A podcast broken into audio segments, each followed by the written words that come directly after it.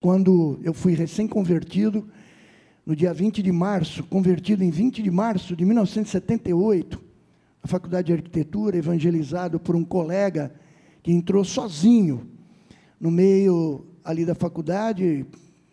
A maioria era tudo maluco, como se dizia na época, né? Hoje em dia as pessoas acham que maluco é outra coisa, na época era outra coisa, né? Eu era um desses camaradas, com 19 anos de idade, no terceiro ano de faculdade já pensando em, em sair da faculdade, fazer outras coisas, e ele, ele me convidou, então, depois de um ano e meio, fazendo parte de um estudo indutivo do Evangelho de Marcos, pelo Evangelho de Marcos, da ABU, Aliança Bíblica Universitária, e um trabalho, porque ele era missionário da CEPAL também. Havia feito a USP Sociologia, depois veio para Santos fazer arquitetura, e começou a evangelizar. Eu fui o quarto crente ali, quarto estudante convertido ao Evangelho. E no final dos cinco anos, nós saímos em 35 arquitetos convertidos ali. Metade da turma, praticamente em números, mas era, nós tínhamos alcance em outras turmas também. Sozinho. Ele entrou ali como cristão na faculdade e nesses cinco anos ele ganhou essas almas todas para Jesus e a gente fez parte desse, desse mover de Deus ali. Acreditem que eu fazia jejum antes da minha conversão. Ele nos levava a uma compreensão do Evangelho de tal forma, da Bíblia de tal forma, que antes mesmo de entregar minha vida a Jesus, eu já participava toda quinta-feira de um jejum de 24 horas, sem ser convertido ainda. Mas o discipulado dele era um discipulado muito efetivo, muito poderoso mesmo. E quando eu fui convertido, ele era de São Paulo, ele dirigia os novos convertidos para as igrejas mais próximas das suas casas. Ele não tinha uma igreja única de referência. E eu morava ali na Aureliano Coutinho com a Castro Alves, perto da, da igreja, na época era Cristo Salva ainda, né? E eu passava todo dia para o culto, eu passava ali na frente da Cristo Salva, na, na Pedro Lessa. É, o pastor Natalino era novo, que nem eu na época. E porque nós tínhamos alguns crentes convertidos que faziam parte da então Igreja Filadélfia, Batista Filadélfia, hoje Igreja 100% Vida, na qual eu fui para lá e estou até hoje. Né? Eu sou bicho de goiaba. Eu e a igreja nos confundimos. Não sei o que é igreja, o que sou eu, o que sou eu, o que é igreja, mas a gente está ali desde esse período. Veja do que o irmão se livrou. Né? Eu fui para lá, para Filadélfia. mas ele me encaminhou, então, para a igreja onde nós tínhamos já dois, dois irmãos conhecidos ali. Queridos, a, a minha conversão, então, ela não se deu senão pelo fato da minha busca existencial, que apesar de 19 anos, eu tinha como uma, um interesse absolutamente extremo na minha vida. Eu buscava mesmo resposta. E não é por conta das drogas, não era por conta da depressão que eu tinha, semanas e semanas depressivo, eu tinha um cabelo abaixo da cintura, é, passei nos últimos 22 dias antes da minha conversão, dentro de um quarto escuro, meus pais desesperados, né? desesperados, não sabiam mais o que fazer, eu tinha aquela vida é, que os irmãos imaginam, aquela geração sexo, drogas e rock and roll, né? A gente tinha essa banda de rock circulava o estado de São Paulo todo, aqueles malucos da época. Mas na verdade não era esse o meu grande problema, porque quando meus pais conversavam comigo, eu dizia para eles: eu sei o que eu preciso, eu sei o que eu preciso. Eu estava lendo a palavra de Deus há um ano e meio. Eu tinha lido o Novo Testamento muitas vezes. E nessa noite, que foi no dia 16 de março de 78, eu estava no meu quarto escuro e, mais uma vez, eu peguei um evangelho que ele havia me dado. Eu tenho até hoje aquele, aquele evangelho. E, e li ali em Mateus: Vinde a mim os que estáis cansados e oprimidos, eu vos aliviarei. Tomai sobre vós o meu jugo e aprendei de mim, que sou manso e humilde de coração, e achareis descanso para as vossas almas.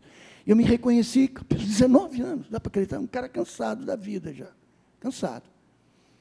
Mas naquele dia eu falei para meus pais, eu sei o que eu preciso. E na terça seguinte, dia 20, eu fui convidado para uma reunião de oração numa casa, um apartamento em frente à praia. Eu nunca tinha entrado numa igreja evangélica na minha vida, nunca, nunca, nem pisado em nenhum momento. E ali, naquela reunião, com quatro, cinco pessoas, eu fui convidado a fazer uma oração. Eu falei, bom, eu já rezei quando era pequeno, mas oração eu nunca fiz. Ele falou, mas diga aquilo que está no teu coração. E eu fiz a minha primeira oração. E eu comecei a chorar, queridos, compulsivamente. Aquele dia como se acontecesse, tivesse acontecido ontem, me lembro cristalinamente. Eu comecei a chorar, chorar, chorar, chorar, e eu entreguei minha vida a Jesus, eu confessei a Jesus como meu Senhor, como meu Salvador. Voltei para casa com uma irmã que estudava sociologia, a irmã Ruth, que já está com o Senhor, e voltei pisando nas nuvens, queridos. E desde aquele dia, 20 de março de 1978, eu fui liberto de tudo aquilo que me aprisionava no passado. Jesus teve misericórdia da minha vida e há 46 anos eu sirvo esse Senhor, sou servo dele, a minha vida pertence a ele. E eu quero te dizer uma coisa: eu posso ter decepcionado Jesus até hoje, muitas vezes, mas Jesus nunca me decepcionou. Eu posso ter errado com ele, mas ele nunca errou comigo.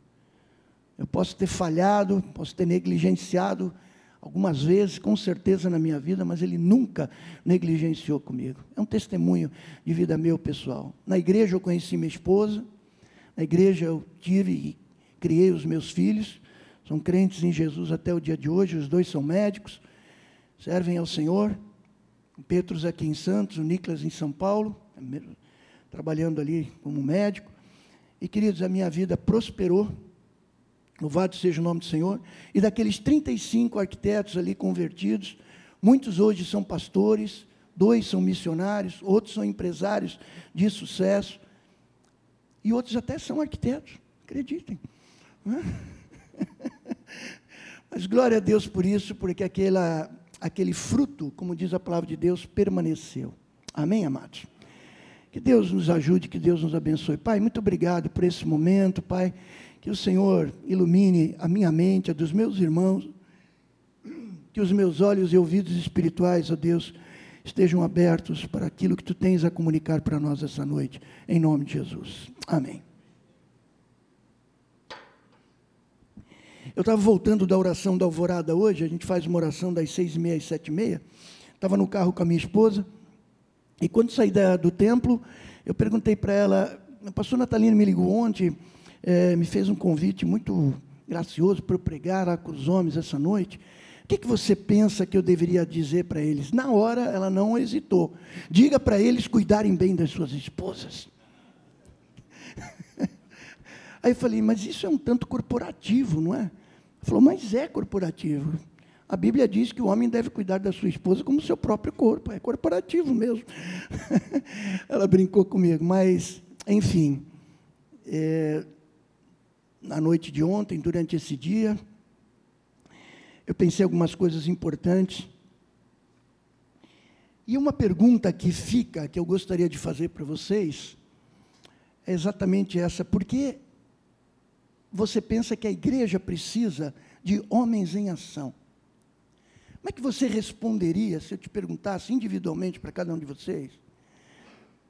Por que você pensa que a igreja precisa de homens em ação? Por que a igreja precisa disso? é uma reunião social apenas, uma reunião de identidade de gêneros aqui na igreja e tal, que também é, com certeza. Mas qual é a razão? Obviamente que eu não. Eu tenho certeza absoluta que vocês têm a razão pelas, pela qual vocês se reúnem. Mas pense, por que, que a igreja precisa de homens em ação? Eu não preparei uma pregação exatamente expositiva, né? porque a reunião é mais tranquila, mas eu lembro quando eu, nós recebemos o reverendo Hernandes Dias Lopes para pregar para a nossa liderança, é, ele disse uma coisa que quando o pastor não prega uma, uma, pregação, não faz uma pregação, um sermão expositivo, ele deveria descer do púlpito e pedir perdão. Né? Então, é, é, contrário às pregações temáticas. Né? Mas aí eu disse para ele, reverendo, é, toda pregação expositiva tem um tema, sim ou não? Ele falou, tem. E toda pregação temática tem um, necessariamente texto bíblico que o apoia. Né? Ele falou assim: é claro que eu entendo o que ele quis dizer, para não usarmos a Bíblia como pretexto daquilo que a gente tem a dizer, mesmo porque Paulo instrui o seu filho Timóteo, prega a palavra.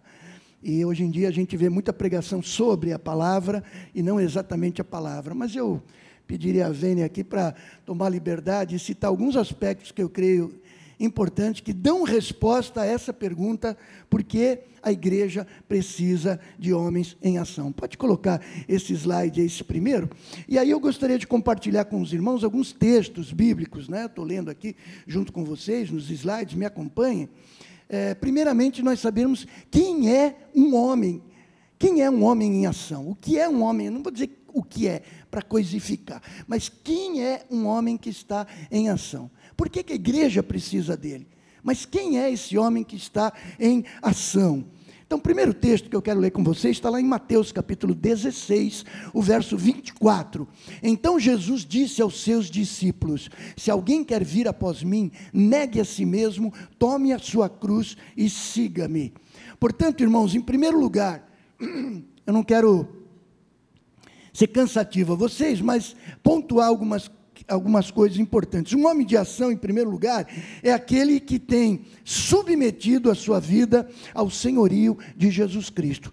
Vamos repetir isso? Submeter a minha vida ao senhorio de Jesus Cristo. Lembre que Paulo diz que se com a tua boca confessares a Jesus como Senhor, em teu coração creres que Deus ressuscitou dos mortos, serás salvo. Veja que Paulo coloca em primeiro lugar o senhorio de Cristo. É necessário reconhecermos o senhorio de Cristo a fim de que a gente possa alcançar a salvação. Normalmente a gente inverte essa ordem é, de maneira comprometedora. Há necessidade, portanto, no reconhecimento do senhorio do Senhor, de, de Jesus, perdão, a fim de que nós recebamos então essa essa salvação em Cristo Jesus. E quando ele diz, tome a sua cruz, queridos, que cruz é essa? Eu tenho dito na nossa comunidade que essa cruz é um compromisso com todas as implicações que um, uma comunhão radical com Jesus pode trazer para a nossa vida. Repito, a cruz a qual Jesus se refere é assumirmos todas as consequências de um compromisso radical com o Senhor. Consequências que certamente muitas vezes são positivas, mas certamente muitas vezes são ameaçadoras para a nossa própria vida. Mas um homem em ação é alguém que é compromissado toda a sua vida, todo o seu ser com o senhorio do Senhor Jesus Cristo. Um segundo texto importante se encontra lá em Salmo 51, você conhece muito bem esse salmo, quando Davi se derrama na presença do Senhor e pede perdão pelo pecado que ele havia cometido, e há um verso nesse salmo muito importante, quando Davi, antecipando até mesmo, vamos dizer assim, de maneira intempestiva, aquilo que eh, a gente vem a compreender depois, ele diz: Senhor, eis que te comprases com a verdade no íntimo Portanto, Davi sabia que não era apenas a prática exterior de um adultério, de um pecado que ele havia eh, cometido, que comprometia a sua vida, mas o seu coração. Ele já entendia aquilo que em Provérbios está escrito que do coração procedem as saídas da vida. Então ele dizia: Senhor, eis que te compraste com a verdade no íntimo, né? não me retires a tua presença. Ele era um sujeito poderoso, mas ele entendia aquilo que também Deus havia dito para Moisés, quando Moisés se recusa a ir, ainda que com a garantia de que Deus iria dissipar todos os seus inimigos, ele diz: Se a tua presença não for comigo, eu não irei. Davi entendia isso também. Né? E aí no Salmo 51, verso 3, pode colocar, querido, ele escreve: Pois eu conheço as minhas transgressões e o meu pecado está sempre diante de mim. Olhe para mim, queridos, olhe para mim. Além de um homem de ação submeter a sua vida ao senhorio de Cristo e assumir a radicalidade da cruz, ou seja, assumir a radicalidade desse compromisso, sejam quais forem as consequências, não é? Um segundo aspecto importante é que esse homem em ação é aquele que reconhece que ainda não chegou lá. Ainda não chegou lá. Eu tenho meia meia, 66 anos. Querido, se você acreditar no que eu vou te dizer, não estou querendo te empolgar aqui, só fazer conversa fiada, mas eu estou cheio de plano na cabeça. Estou cheio de ideia. Estou envisionado. Eu sei ainda que há muita coisa para ser feita e a minha grande motivação continua sendo essa. Quando eu achei que eu ia puxar o freio de mão com 60 anos de idade na minha vida, Deus falou, colocou uma, uma hashtag e disse, só que não. Né?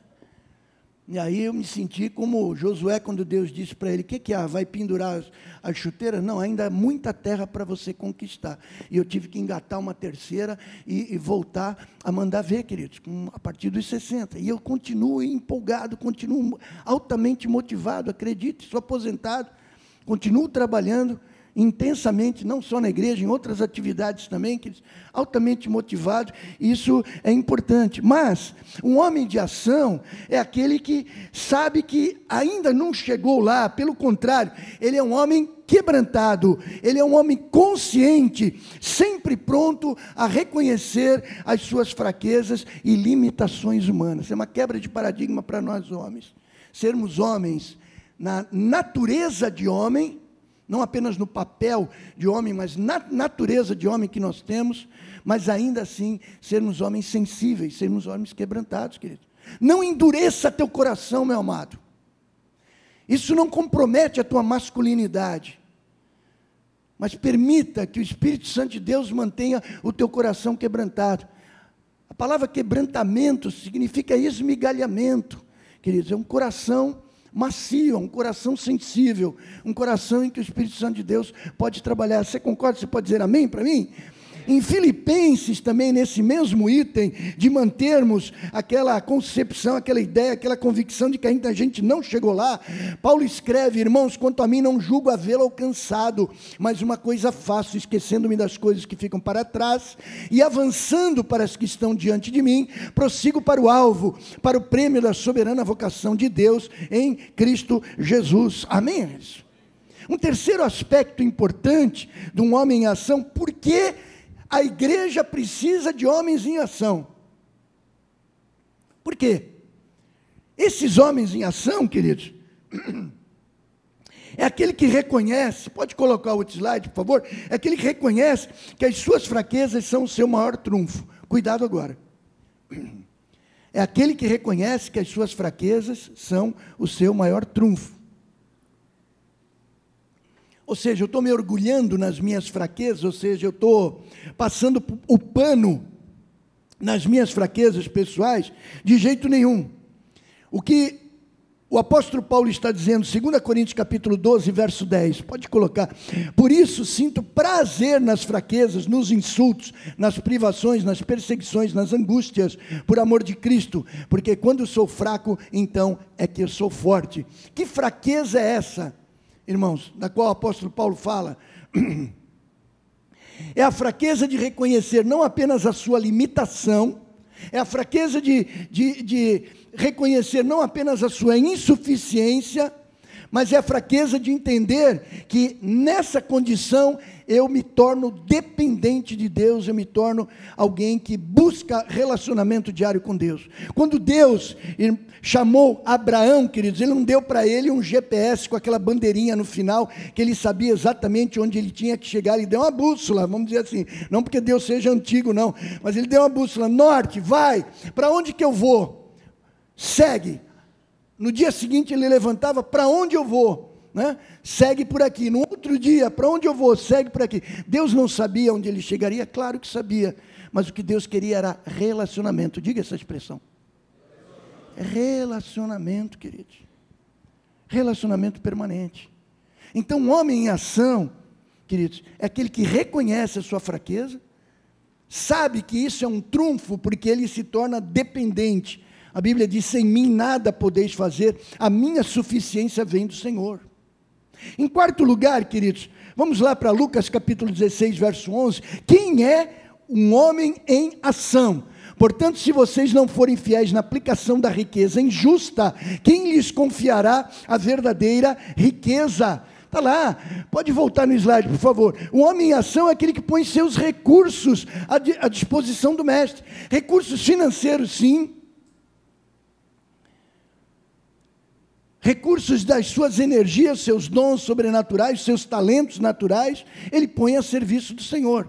Queridos, Deus, meu sogro dizia isso, missionário, Rony Soderberg, fundador né, da Igreja Batista Filadélfia, em 1959, 18 de janeiro de 1959, alguém que veio para o Rio Grande do Sul, depois veio para São Paulo. Meu sogro deixou é, uma, um cargo de engenheiro elétrico ali na Suécia, minha sogra deixou um cargo de gerente do principal banco da cidade dela, e desculpe usar essa expressão, me permite usar a expressão, vieram para o Brasil com uma mão na frente e outra atrás que nem a gente diz.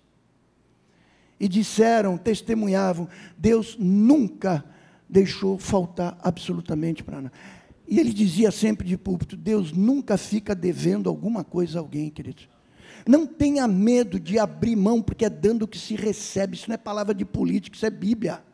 Jesus disse isso, mencionado pelo, é, é, em Atos, queridos. É dando que se recebe, ou seja, para receber você tem que oferecer. É a lógica invertida do reino de Deus. Para viver tem que morrer.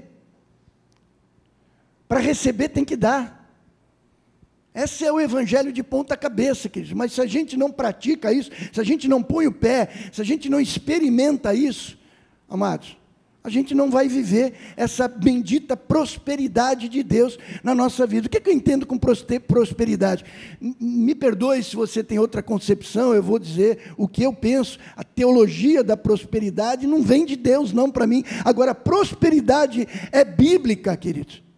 E a prosperidade bíblica, na minha concepção, é todo o recurso necessário que você vai precisar para executar a obra para a qual Deus te chamou.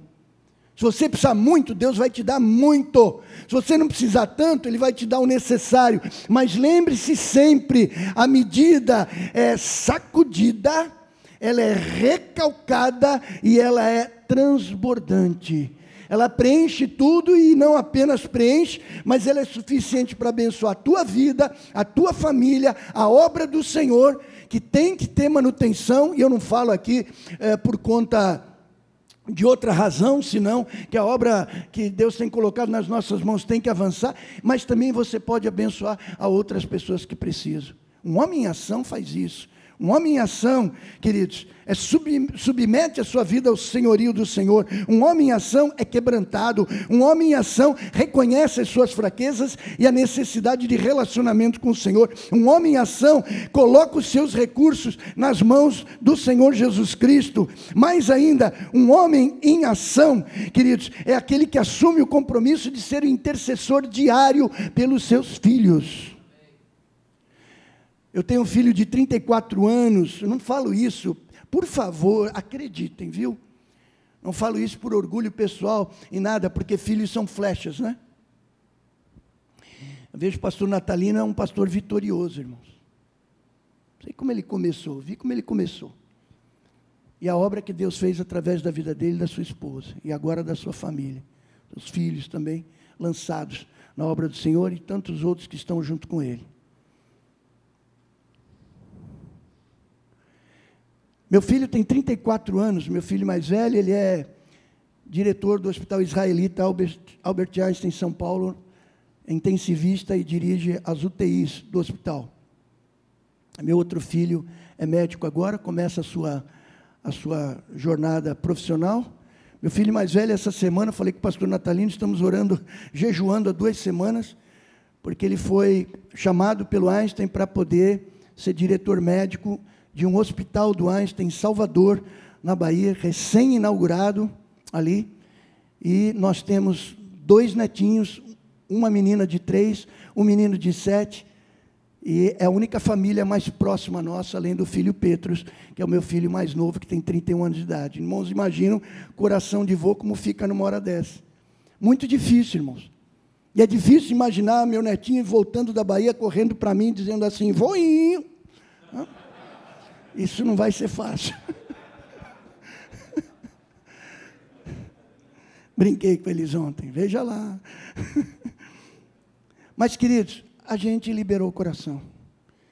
eles são crentes em Jesus, tiveram paz para ir. À medida que nós anunciamos isso e oramos por, ontem na igreja por isso, choveu aqui de alguns irmãos que têm contatos na Bahia, inclusive de médicos, Hospital do Câncer da Bahia, Hospital Ortopédico da Bahia, uma estrutura muito grande, já entraram em contato com ele, as famílias e tal, eles têm célula ali em São Paulo também, no apartamento deles, agora eles já vão para lá com uma, com uma ideia de poder também continuar fazendo um trabalho naquele local, e o nosso coração tem que ficar liberado. Mas todos os dias, irmãos, em que meus filhos estão em casa, o Petros está em Mauá, trabalhando em hospital lá em Mauá, eu coloco a mão sobre a cabeça deles, 34 anos, 30, 31 anos de idade, sobre a minha nora, sobre meus netinhos. Na madrugada, acordo, vou lá, eles estão dormindo, coloco a mão na cabeça deles e oro, queridos, intercedo pela vida deles. Que eu sei o mundo mal em que a gente está, queridos. A vida que a gente vive, eu sei a vida que eu tive, mas eu vejo também a prosperidade da nossa família, como foi falado aqui pelo irmão que, que louvou o Senhor também hoje aqui. Glória a Deus por isso. Um homem em ação, ele intercede pelos seus, intercede pela sua família, luta pela sua família. Eu queria te dizer, baseado naquilo que foi a experiência de Abraão, tem que haver pelo menos uma pessoa dentro de casa que lute pela sua família. Pelo menos uma. Se você for ainda aqui uma pessoa dentro da tua casa que luta pela tua família, a vitória do Senhor está contigo, porque você é maioria nesse aspecto. Lute pela sua família. E hoje eu vejo os resultados, hoje eu vejo o fruto, hoje eu glorifico a Deus por isso. Louvado seja o nome do Senhor. Em sexto lugar, queridos, um homem em ação é aquele que ouve a sua esposa e é sensível às suas necessidades. Nós encontramos em 1 Pedro capítulo 3, 7, é sensível e ouve a esposa. Maridos, vocês igualmente vivam a vida comum do lar com discernimento. E homens, homens, homens, Vivam a vida no lar com discernimento, dando honra à esposa, por ser a parte mais frágil, por ser coerdeira da mesma graça da vida. Agindo assim, as orações de vocês não serão interrompidas. Olha o risco de, em você agindo contrariamente a isso, até as tuas orações vão encontrar acima de você um firmamento de bronze, intransponível. Oração fica ali, bate e volta não tem resultado. A minha esposa não é exatamente aquela que fala assim, amém, amém, amém, para tudo que eu falo. E eu posso dizer para vocês com toda a convicção, eu louvo a Deus porque eu não tenho uma esposa com essa característica que sacode a cabeça, diz amém para tudo. Ela é uma personalidade espiritual. É uma mulher que tem opinião, é uma profissional de sucesso, bucomaxilofacial, tem um, uma vida acadêmica muito próspera, uma vida profissional até hoje. Eu quero que ela pare, né? 38 anos já trabalhando na sua clínica. Eu quero que ela pare, fique comigo só, mas é, não é fácil te desvendar. Mas é uma mulher de opinião, uma mulher de fibra. Mas meus irmãos, meus irmãos, meus irmãos, não há nada que eu faça ou que ela faça que a gente não consulte um ao outro. Somos parceiros de vida, queridos ainda que eu reconheça nela uma mulher forte, ainda que eu reconheça nela uma mulher de opinião, ainda que eu reconheça nela uma mulher que não vai na onda só porque eu quero ou que não quero, não. Vamos sentar, vamos orar, e se eu decidir, vamos tomar esse caminho, ela se junta a mim, ela puxa para o mesmo lado. Amém, querido? Honra a sua esposa, querido. Honre a sua esposa, porque isso verdadeiramente, queridos, essa sensibilidade para as necessidades dela vai ser de bênção para a sua vida. E finalmente, aqui nesse aspecto de quem é um homem em ação, né? é alguém que está disposto a sofrer por amor a Cristo e não somente crer nele. Portanto, o homem crê e sofre por amor a Cristo, porque vocês receberam a graça de sofrer por Cristo e não somente de crer nele. Portanto, envolve um aspecto não apenas é, de intenção, mas um aspecto de prática de vida também. Evangelho, queridos, Evangelho é vida na vida. Evangelho é viver as palavras do Senhor Jesus no chão da vida. Não é aqui, né? na abstração, no, na utopia. É viver no chão da vida. É viver no dia a dia. É viver um dia após o outro. Né? E isso, com certeza, aquele compromisso que eu falei com Jesus vai trazer, de fato, de fato, é, muitas vezes sofrimento pelo compromisso que você tem com o Senhor. Amém, queridos? Olha, me permitam aqui, eu vou passar para um segundo item só. Tenho tempo um pouquinho mais ainda? Pode ser? Ok. Então, um, apenas um, um, um, lembrete aqui. Alguém submetido à sua vida ao senhorio de Cristo, alguém que é quebrantado, alguém que reconhece as suas fraquezas, alguém que coloca os seus recursos nas mãos do Senhor, aquele que assume compromisso de interceder pela sua família, pelos seus filhos, aquele que ouve a sua esposa e sensível é às suas necessidades e aquele que está disposto não apenas a crer em Jesus, dizer eu creio, mas aquele que está disposto a ir até as últimas consequências. Tem uma pesquisa, eu estive aqui na, no aniversário da cidade e o bispo Luiz Henrique falou a respeito do Instituto George Barna, não? um instituto cristão de pesquisa muito importante, conhecido mundialmente, e ele faz uma pesquisa eh, em relação aos homens da igreja. E ele pergunta: o que os homens estão procurando numa igreja? O que os homens procuram numa igreja? O que os homens estão buscando nessa igreja? Veja o resultado, não sou eu que estou dizendo isso, é uma pesquisa muito ampla, portanto, ela é verificável, né? É pesquisa científica, tem metodologia para isso, portanto, ela é mensurável, ok? E veja os resultados dessa pesquisa. O que os homens estão buscando na igreja? Em primeiro lugar, os homens estão buscando entendimento. Os homens vêm para a igreja e eles querem compreender a palavra de Deus, eles querem compreender de maneira sistemática, da maneira dos homens mesmo, né? como é que é, essa, essa Bíblia que a gente pega, esse Evangelho que a gente prega, como é que funciona tudo isso, o que, que isso diz respeito à sua, à sua própria vida. Eles querem entender, eles não querem sentir apenas eles querem entender. A mulher é muito mais voluntariosa nesse aspecto de estar mais atenta não é, ao seu coração, aos seus sentimentos, do que propriamente racionalizar um pouco mais. O homem é diferente. Estão buscando entendimento. A segunda, a segundo, o segundo resultado, eles estão buscando relacionamentos, e relacionamentos sinceros. Relacionamentos. Apesar de eles terem dificuldade de muitas vezes admitir, há muitos homens solitários. Não significa que você não esteja cercado de pessoas. Mas há muita gente cercada de pessoas, até dentro da sua própria casa, às vezes, que está solitário. Eles gostam de estar na companhia de homens como eles mesmos. Pesquisa aponta isso gostam dessas reuniões, gostam de estar juntos dessa forma, gostam de se sentir conectados num ambiente que não nos ameaça, portanto, num ambiente seguro, para que eles desenvolvam então aquilo que a gente conhece como senso de pertencimento. Olhe para o lado, olhe para o lado. Você pertence a esse corpo, diga glória a Deus. Glória a Deus. Nós estamos conectados nesse mesmo corpo homens em ação, conectados aqui nesse momento. Em terceiro lugar, a pesquisa aponta que os homens estão buscando instrução para os seus filhos.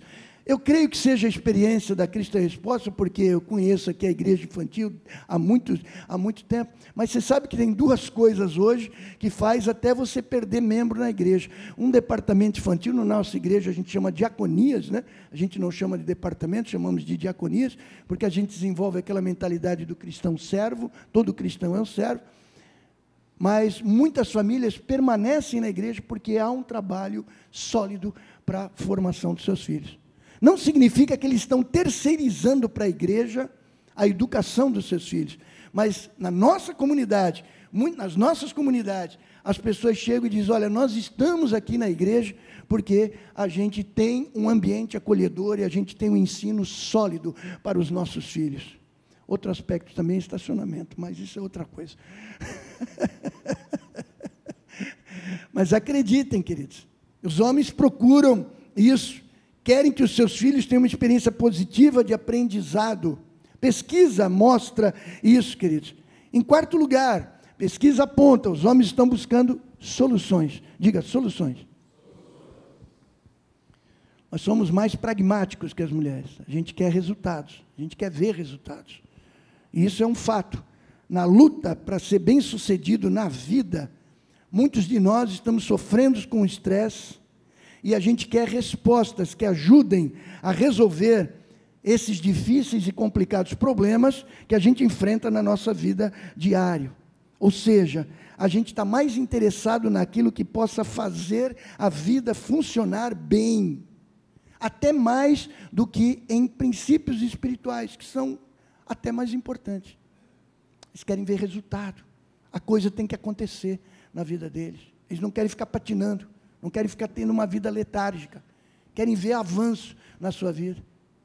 Pesquisa aponta isso. Em quinto e último lugar, a pesquisa aponta que os homens estão buscando também conhecer de fato a Deus. Ou seja, eles não querem aquela religião apenas organizada, eles querem um relacionamento pessoal com Deus. Eles sabem que têm amigos e colegas que compartilham o mesmo dilema deles, e eles querem compartilhar fé. Eles querem aprender mais da Bíblia, das Escrituras, Sabem que no mundo aí não existe uma, uma, uma, moral absoluta, um mundo que rejeita a ressurreição de Cristo, e sabem que a fé traz benefícios e que é um desafio enorme, enorme que a gente enfrenta. Isso, pesquisa diz que os homens estão buscando numa igreja, pesquisa que não é tão recente, buscando entendimento, buscando relacionamentos, buscando instrução, buscando soluções e buscando conhecer a Deus. Na igreja 100% vida, queridos, me permitam agora citar esse exemplo, é claro que é pontual, não se aplica de maneira universal, é evidente. A gente tem algumas metas importantes, e a grande pergunta é o que, que a igreja pode fazer para alcançar os homens sem igreja. E aí você entra nessa, meu querido. E aí todos nós, homens, homens é, em ação, estamos comprometidos com, comprometidos com isso. Em primeiro lugar, devemos criar uma atmosfera amiga na comunidade, entre os homens. Uma atmosfera amiga, queridos. Ou seja, responder de maneira apropriada àqueles que nos visitam e desenvolver programas sensíveis às necessidades do nosso grupo. Sabe, na igreja eu dei uma invertida na coisa lá. A gente não pensa os programas de cima para baixo, a gente pensa os programas de baixo para cima. O que, que isso significa? A gente procura identificar, através de dons e talentos para servir, quem, é, quem são, melhor, as pessoas que Deus está mandando para a gente. Quem são as pessoas que se achegam nas nossas comunidades. Ao invés de dizer, hum, eu gostaria de ter um programa de preservação do bicho preguiça. Né? Então vou buscar gente para fazer um programa de preservação. Brincadeiras à parte, queridos. Aquelas ideias que a gente tem do que é ideal. Não, tem uma igreja que tem isso, a outra igreja tem isso, eu vi lá, um outro local que tem isso. Queridos, vamos inverter essa ordem. Vamos ser sensíveis a quem Deus está nos enviando. Quem são as pessoas? Quais são os interesses dela? Quais são as habilidades naturais, os talentos naturais? Quais são os dons espirituais que têm recebido da parte do Senhor? E vamos desenvolver atividades, queridos, em função de essa atmosfera que possa promover esses programas sensíveis às suas necessidades. Em segundo lugar, queridos, compartilhar a nossa fé numa forma e numa linguagem compreensível. Tem testemunho de pessoas que me conheceram na época da minha conversão que diziam: olha, de dez palavras que você falava, eu entendia duas ou três. Porque você falava uma, uma linguagem que, a gente nem sabia, mas é muitas vezes para os outros que vêm de fora, a gente tem essa mesma linguagem incompreensível. Então, queridos, é muito importante, então, a gente usar expressões, absorver essas pessoas, receber essas pessoas, aquelas que não cresceram num contexto de uma igreja, que possam entender a teologia cristã, que possam entender a operacionalidade da igreja de uma maneira descomplicada. Criarmos uma igreja simples. Igreja simples não é uma igreja simplória é uma igreja simples, descomplicada, onde as pessoas têm possibilidade de trabalhar, de serem recebidas e usar os seus talentos. Em terceiro e penúltimo lugar, orar para que Deus nos fortaleça com o seu poder. Quantos querem isso? Digam glória a Deus. Sabe por quê, queridos? Tem um vácuo espiritual no coração das pessoas. Vazio espiritual. Entrou uma senhora é, durante o dia na, na nossa igreja e tem um pastor aí, obviamente eu estava lá no gabinete, falei, posso recebê-la. Ela olhou para mim, sentou, uma senhora muito distinta, falou, pastor, deixa eu dizer uma coisa. Eu não lhe conheço, nem o irmão me conhece, nem o senhor me conhece. Mas, eu tenho tudo aquilo que uma pessoa almeja na vida. Eu estou com um baita de um carro importado aqui, custa muita grana. Eu tenho outros carros na minha garagem. Eu tenho uma casa é, espetacular aqui na cidade. Eu tenho muitos imóveis aqui. É, não falta nada. Eu viajo quando eu quero, como eu quero mas eu, quando eu ponho a cabeça no travesseiro, eu não consigo dormir, eu tenho uma, um, um, tormento na minha vida, uma falta de paz que eu não consigo explicar. Diga para mim o que está acontecendo comigo. Óbvio, abri a palavra de Deus e disse para ela, depois ali de meia hora, 40 minutos, fiz uma oração de confissão, ela entregou a vida ao Senhor Jesus. Quer dizer, não é que falta coisa para muita gente, para muita gente falta, até para a maioria. Né? Mas, na verdade, o que existe é esse vazio. E é esse, esse coração vazio que nós devemos preencher com a palavra da verdade, com a palavra de fé, porque a fé vem pelo ouvir e ouvir vem pela palavra de Deus, amados. É isso que nós temos que levar para as pessoas, para que elas enfrentem essas trevas que não permitem que elas que elas durmam de noite, que elas tenham paz. E por fim, quero encerrar com isso, investirmos também em programações práticas para envolvimento. OK? Homens em Ação, promovem aquilo que acabei de ouvir aqui, né? Quanta coisa boa né? que, que tem aqui para você fazer. Eu fui fazer um casamento no interior no sábado passado, encontrei com um casal que é membro da nossa igreja ainda, mas não aparece, bissextos. Parece assim, uma vez a cada três meses. Eu perguntei para eles: tenho sentido falta de vocês? Né? É, que tem acontecido. A gente está cinco anos na igreja, a gente não conseguiu se integrar com a igreja. Eu falei, mas como assim? Né? E bati um papo com ele, daqui a pouquinho eu tinha que resolver algumas coisas do casamento, e a minha esposa, pastor Ânica, foi conversar com eles. A gente não encontrou nada para fazer, mas vocês têm vindo ao culto? Não, a gente vem só de vez em quando. Vocês se envolveram com alguma célula? Nós temos 65 células, é, é, grupos é, familiares. Não, a gente não, não, conseguiu ir em célula e tal. Vocês participam de algum programa? Tem um programa para homens, temos programa para mulheres, tem programa para adolescentes, tem programa para jovens, tem programa. Pra... O, o, Rafael Prieto, que está aqui, né, ele desenvolve um trabalho chamado Duo na igreja, que é um curso para noivos, e tem um programa mensal para jovens casais casados, que é o caso deles, porque eu os casei. Né? Então minha esposa falou: Olha, me desculpe, mas vocês são muito fracos mesmo, porque o que não falta é programações, não falta atividade para vocês se envolverem. Vocês têm que avaliar a própria vida de vocês, o que está no coração de vocês, porque não falta na igreja do Senhor, né? Uma igreja como essa, por exemplo, Cristo é a Resposta, né? nossa comunidade também é, tem essa mesma característica, não falta atividade para poder estar tá, é, se envolvendo, queridos. Tem esse vazio espiritual que as pessoas têm, esse zelo, falta de zelo, de sabedoria, né, leva muitas vezes as pessoas então a não entenderem é, que existem programas que possam preencher as necessidades específicas. A nossa vida espiritual é composta de uma dimensão relacional. Nós precisamos estar juntos, queridos precisamos participar, precisamos nos envolver. Aquele senso de pertencimento do qual eu falei tem que fazer parte da nossa vida. Essa é a nossa família. Aqui, família SA, é a família dos homens em ação. Você pode dizer glória a Deus?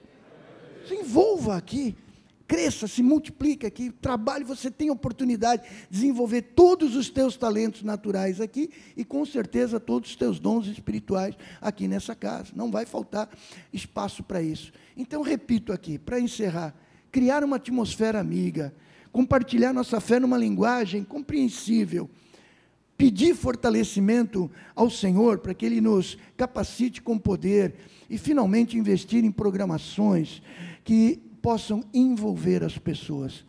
Esses são os homens em ação. A pesquisa diz o que os homens querem. E a palavra de Deus nos indica, queridos, como é que a gente deve agir para poder não apenas ganhar almas para Jesus, mas poder mantê-las no rebanho do Senhor. Que Deus os abençoe em nome de Jesus. Rumo aos 500 aí, pessoal? Então diga comigo, rumo aos 500. Uhul! Aplauda o nome do Senhor, amado. Deus abençoe. Vamos ficar de pé, vamos orar. Posso fazer uma oração, pastor? Amém. Glória a Deus. Não sei se o irmão me permitir, acostumado a fazer um apelo, mas eu gostaria que você que tem uma necessidade muito premente, sai do teu lugar, vem aqui, quero orar com a tua vida, em nome de Jesus. Vem cá, vem aqui à frente, não se envergonhe não, ok? Nós estamos aqui em família.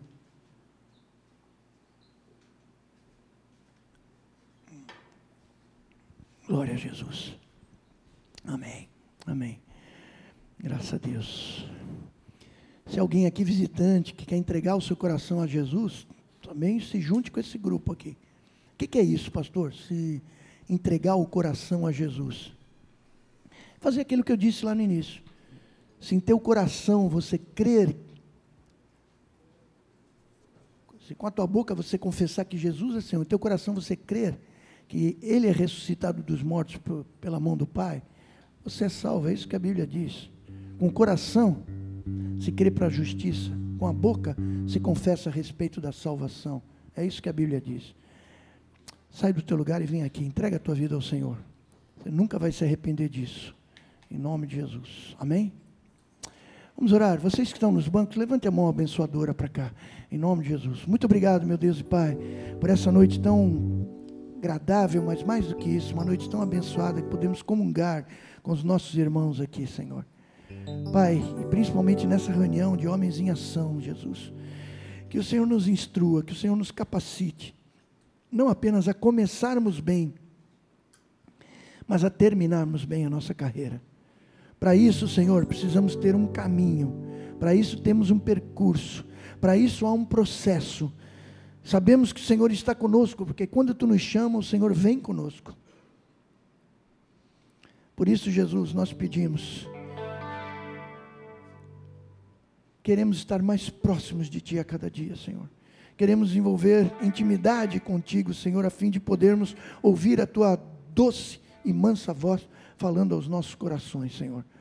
Deus bendito, toca a vida desses homens, Senhor, especialmente desses que estão aqui comigo agora, Pai a fim, ó Deus, de que toda necessidade, toda carência, toda dor, toda expectativa, toda ansiedade, toda depressão, Senhor, pela qual eles possam estar passando, Senhor, possa estar sendo derramada agora ao pé da cruz, Senhor, porque nós cremos, Senhor Jesus. Oh Pai, que aquele que busca, encontra, aquele que bate, se abre, aquele que procura, acha, Senhor. Oh Pai amado, nós te louvamos e eu te peço agora, Senhor, toca o coração desses meus amados, Senhor. Fala ao coração de cada um deles, Jesus. Ó oh, Pai amado, traz a resposta certa, essa que só vem do Senhor. Nós oramos, agradecidos, confiados na força do teu poder, em o nome de Jesus. Amém, amém, amém. Abraça quem está do seu lado e diga: Deus te abençoe rica e poderosamente. Deus te abençoe, amado. Obrigado, pastor Natalino. Espero não ter vazado muito.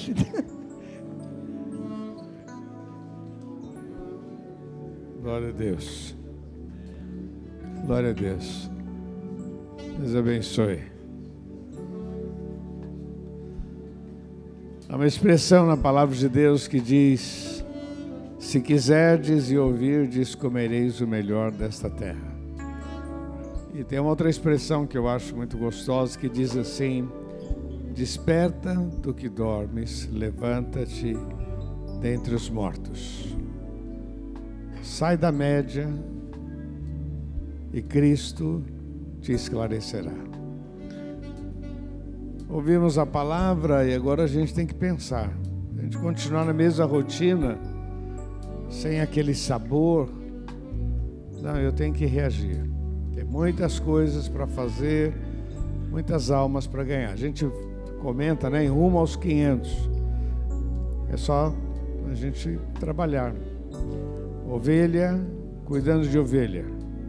Ovelha apacentando ovelha, encostando em ovelha. Que Deus nos dê graça e a gente possa abençoar muitos, muitos homens, muitos lares, que muitas famílias sejam abençoadas. Eu penso que homens abençoados levam a bênção para dentro de casa. Em nome de Jesus. Eu sempre chego em casa a curiosidade primeira é: quantos tinham?